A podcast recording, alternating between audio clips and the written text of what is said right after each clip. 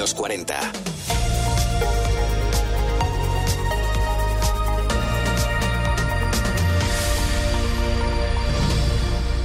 Hola, Classic. Soy un ser humano nacido en el siglo XX en el hemisferio sur del planeta Tierra.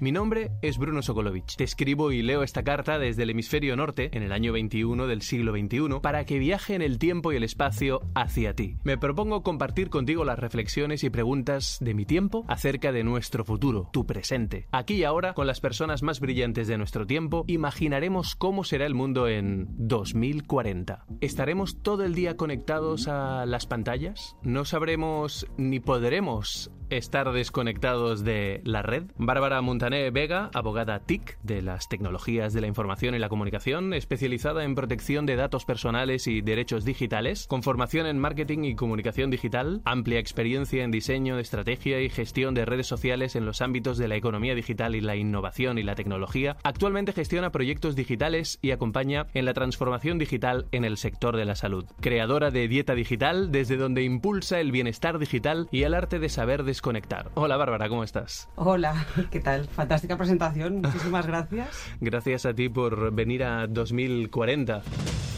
Cuéntanos de dónde nace la idea de dieta digital. Es un concepto que nace de la necesidad de desconectar para volver a conectar con nuestra esencia en una era en la que predomina la tecnología y la adicción a las pantallas y a las redes sociales en 2020, ahora estamos en 2040, pero 2020 fue un año clave para entender cómo la red se colaba en nuestras casas, ya que la crisis de la COVID-19 introdujo cambios de hábitos durante el confinamiento, disparando todo lo que era el e-commerce y asentando pues eh, teletrabajo, estudios a distancia, clases online, muchos padres tuvieron que hacer homeschooling, todo lo que es el eh, acompañamiento ¿no? a los niños para que hicieran los deberes y para que atendieran las clases que también eran online y bueno, al dispararse todo esto nos dimos cuenta que estábamos saturados de las pantallas y de, de, las redes y de verlo todo online. Yo creo que nos hizo reflexionar cuál es la relación con las tecnologías y nos hizo pensar que quizás deberíamos encontrar un equilibrio entre ese uso, que por un lado es muy necesario y además nos ayuda a evolucionar, intentar desintoxicarse de vez en cuando para reconectar con uno mismo y volver cuando se puede pues a la naturaleza, a disfrutar de los nuestros, llamémosle familiares, más mascotas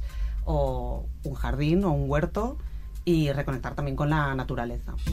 Dieta Digital tiene tres ejes, men sana, corpore sano y tecnología sana. ¿Podrías explicar un poco en qué consiste? Sobre todo tecnología sana, que es lo que se escapa más de nuestra intuición, ¿no? Sí, la parte de tecnología sana es la que añado yo, porque bueno, el men sana en corpore sano, todos conocemos lo que es, y la tecnología sana precisamente es este uso equilibrado para encontrar un, un equilibrio y bienestar digital también. En los talleres y programas que nosotros impulsamos se cuenta con la ayuda de especialistas psicólogos, psicólogos, personas que, que, se dedican a todo lo que es el bienestar en general, profesionales terapeutas, hemos tenido profesoras de yoga, es un pack completo por decirlo de alguna manera, ¿no? Va desde la salud mental a todo lo que son las pautas de sueño, el equilibrio nutricional, hábitos saludables, ejercicio y luego ya conocer la tecnología y todo lo que hay detrás de esta, mm, digamos, adicción, porque es una adicción a las redes sociales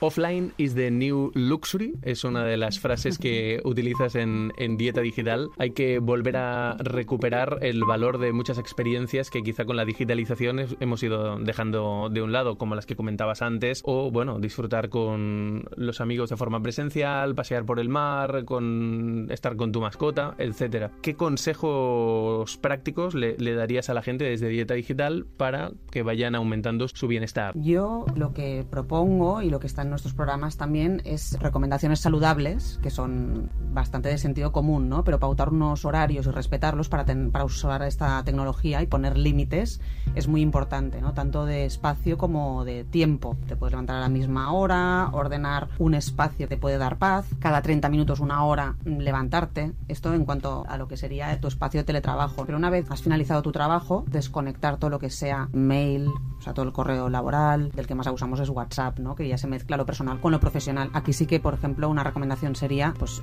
poner este límite, ¿no? O de horario, o si tienes dos teléfonos, o si tienes diferentes grupos y que los silencias Hay muchas opciones en, nuestro teléfono que podemos estudiar un poco. Se puede anular todo lo que son las notificaciones, puedes poner la pantalla en colores pues más grises, ir haciendo que la luz del móvil pues no esté tan potente a partir de cierta hora, no entrar en tu habitación antes de ir a dormir. Hay una serie de recomendaciones que poco a poco se pueden ir aplicando y que te vas dando cuenta que es difícil al principio, pero como todo es un hábito, ¿no? Y como decíamos, como el cerebro se puede entrenar y los hábitos se pueden entrenar, se dice que se necesitan 21 días para asumir un hábito, pero bueno, la gracia sería no hacerlo durante 21 días, sino ir aumentando estos hábitos. Si el primero que haces es apagar el móvil una hora o dos antes de irte a dormir, pues una vez has adquirido este puedes pasar a otro. A mí me gusta mucho una regla que es la 111, elige. Mm, apago el móvil una hora al día apago el móvil un día a la semana, que puede ser un fin de semana, o una mañana, ¿no? Avisando a todos tus contactos o familiares más cercanos que vas a estar desconectado, yo creo que es posible. O incluso quien se atreva, apago el móvil una semana entera. Está bien, la regla del 111. Necesitaríamos saber si nosotros mismos estamos enganchados. Por ejemplo, si sufrimos esa adicción. Existe ese concepto llamado la nomofobia, que habla de, por ejemplo, nuestra dependencia con el teléfono móvil, que al parecer sufre un 50% de la población. Es una dependencia llevada al extremo, pero que en realidad la tenemos todos. Plantéate si estás un día desconectado, sufres ansiedad o si te has dejado el móvil en casa. ¿Vuelves a casa para ir a buscarlo o estás conduciendo, contestas mensajes conduciendo, porque hay, hay personas que están contestando mensajes mientras conducen y mm. aprovechan los semáforos. Eso además es ilegal y peligroso. Sí, pero se hace. Si eres una de estas personas, yo creo que para, para los oyentes, plantearse cuántos puntos de estos cumplirías, puede ser que tengas una adicción más fuerte de la que te pensabas. Te lo llevas al baño, si te levantas a medianoche también te lo llevas, lo miras, coges llamadas que no son importantes, o para mí, una vez estás comiendo con amigos, con amigas, con familiares, miras el teléfono, porque aparte de ser una falta de respeto, es como que encima te estás perdiendo la parte offline que en ese momento podrías estar disfrutando. Coges llamadas que son de trabajo cuando ya estás fuera de tu horario laboral. Hay una serie de preguntas que uno se puede hacer y respondiéndolas, pues se da cuenta si, si quizás está más adicto de lo que se pensaba. I was the co-inventor of the Facebook like button. I was the president of Pinterest. Google, Twitter, Instagram. En el documental de Social Dilemma se habla de la manipulación y las fake news, de la vigilancia masiva, pero sobre todo de esa adicción a las redes sociales, como han utilizado desde Silicon Valley trucos que antes se aplicaban, por ejemplo, a las tragaperras para engancharnos con los likes y los follows, y ellos mismos se han dado cuenta en Silicon Valley del peligro que tiene eso mismo y están empezando a llevar a sus hijos a escuelas sin conexión, bueno, desde hace unos años han sido los primeros en ver esta necesidad. El cerebro hace una reacción química y libera dopamina dando la sensación de bienestar. La oxitocina, que es la hormona del amor, el afecto, el apego, y la serotonina, que regula el estado de ánimo, hacen que se reduzca el miedo y que aumente la, la confianza. ¿no?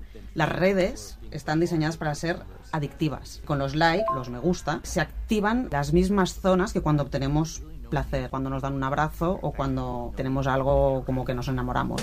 Si las redes sociales son adictivas y hay una proporción muy alta de la población que estamos enganchados a ellas, ¿cuál sería el consejo desde Dieta Digital? ¿Hacer un uso inteligente de ellas o dejar de usarlas? Encontrar el equilibrio es la base de Dieta Digital y para mí lo más importante sería distraer al cerebro. ¿no? No, no quiere decir que no podamos usar las tecnologías. Yo creo que me dedico también a temas de tecnologías de la información y soy usuaria. Pero sí que es cierto que debemos encontrar este equilibrio del que estamos todo el rato hablando para distraer el cerebro con actividades que aumenten la serotonina por otro lado, ¿no? Llamémosle hacer ejercicio físico, aprender un idioma, hacer actividades manuales, desde hacer un puzzle, apuntarse a un curso de fotografía que puede ser analógica, escribir, meditar, hay muchísimas opciones.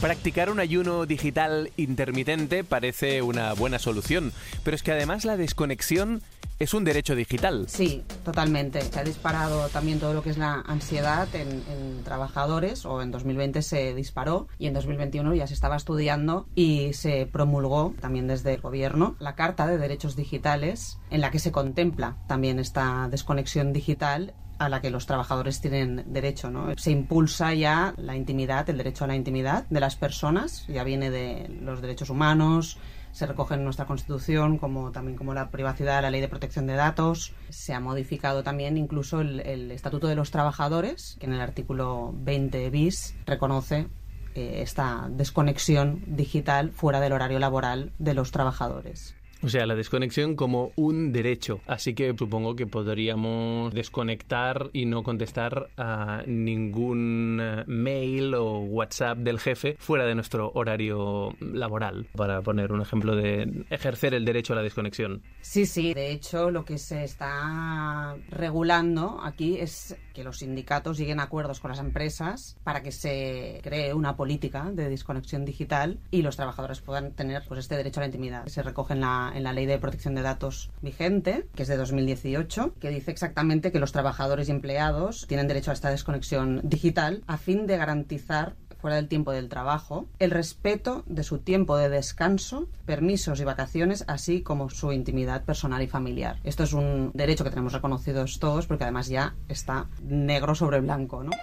¿Podríamos hacer algún ejercicio de bienestar digital o de los que hacéis en dieta digital para, no sé, tomar conciencia o mejorar un hábito? Lo primero que propondría es la regla del 111. Ujú. cada uno que elija, ¿no? Si tienes un mes de vacaciones, desconectar a lo mejor una semana suena mucho, pero quizás vuelves nuevo. Lo que se necesita para tener un poco de perspectiva es como mínimo desconectar 12 horas. Quizás se podría probar un fin de semana. Desconecto 12 horas y quizás veo que no era tan importante saber cuántos likes tiene mi foto en Instagram. A mí hay otra regla del 1-1 que me gusta, que es no conectarme ni la primera hora ni la última hora del día. Claro, hazte una lista valorando qué haces ya que está bien para tener un bienestar digital y tomar conciencia de, de qué estás haciendo bien, ¿no? Porque también es importante. Y luego otra lista de cosas o de hábitos que quieres incorporar y que crees que poco a poco podrías ir incorporando. Por ejemplo, si entras en bienestar digital y control parental en el móvil, puedes ver cuántas horas al día te pasas conectado a tu móvil o cuántas horas al día has estado mirando lo que son redes sociales y cada una de las aplicaciones y puedes añadir el modo sin distracciones. Esto sería otra recomendación, ¿no? Otro ejercicio sería obligarse a parar determinados hábitos. Pues mm, cuando esté comiendo, tanto si es mm, laboral como si es con amigos, con familiares o en la cena, en casa, tener los móviles apartados. Hay una película, Dieta Digital o Digital Diet, y es una familia en la que la madre, desesperada porque no, no le hacen caso ni en las cenas, nada, coge todos los móviles y los cierra en una caja fuerte. Es divertido ver la reacción, el, el primer impulso de furia de los hijos o del marido que tiene miedo que lo echen del trabajo porque está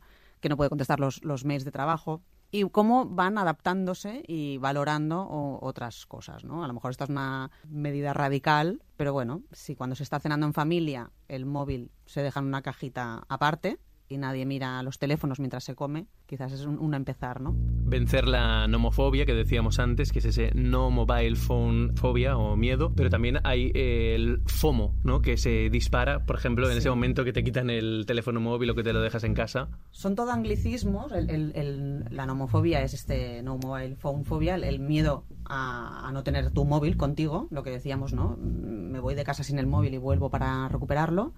Y el FOMO es el fear of missing out, que es este miedo a perderse algo, ¿no? Existe también offline ¿eh? este miedo a perderse cosas, pero con la tecnología se ve esta ansiedad al miedo a quedarse como fuera de un círculo y esto pasa sobre todo en adolescentes, lo vemos muchísimo en el documental Social Dilemma. Tenemos que aprender a elegir qué consumimos en Internet, qué fuentes consultamos para informarnos.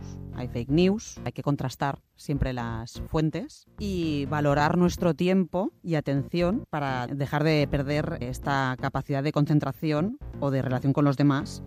O sea que en definitiva lo que estamos buscando es calidad de vida digital. Según Nielsen, el adulto promedio pasa más de 11 horas conectado en el mundo digital. el equilibrio también y los hábitos saludables que tenemos en nutrición o que estamos intentando impulsar también se deberían impulsar en lo que es el consumo en Internet. Entonces este fast food digital lo que viene a enseñarnos es que aprendamos a elegir qué consumimos, desde fake news a también a estar pues enganchadísimos a, diferentes plataformas, ¿no? Ese desgaste que supone la exposición constante a la información, lo que en inglés también hablan de infoxication, es eh, quizá un problema del que no seamos muy conscientes, ¿no? Debemos valorar más nuestro tiempo y atención y dejar de perder capacidad de concentración, porque tanto input al final te desconcentra y pierdes focus, ¿no? Pierdes el, el foco en lo que estabas haciendo, el multitasking y también en relación a los demás. No puedes darles la atención que merecen. Y en definitiva, mejorar esta calidad de vida digital, haciendo un poco de filtro, viendo que, que se consume y eligiendo. O sea, esta conciencia de poder elegir las fuentes que consultas y el tiempo que estás consultándolas. Bueno, miremos con optimismo a 2040. ¿Cómo podemos hacerlo desde Dieta Digital? Bueno, yo soy defensora de los derechos digitales y también de la conciencia plena como herramienta que nos empodera, tanto para disfrutar de una mejor calidad de vida en relación con las pantallas como con, con uno mismo, ¿no? con una misma. ¿Cómo te lo imaginas 2040? Me lo imagino o me lo quiero imaginar pues de una forma más tranquila y más equilibrada, donde las emociones, el tiempo, la energía, sea todo más equilibrado y en que encontremos un uso a la tecnología pues que sea ético. Bárbara Montaner Vega, creadora de Dieta Digital, desde donde impulsa el bienestar digital y el arte de saber desconectar. Muchísimas gracias por habernos dado pistas y hacernos de faro para llegar a 2040 con este equilibrio que es un arte, el de saber desconectar. Y más calidad de vida digital. Muchísimas gracias a ti, Bruno. 2040, la vida del mañana, hoy.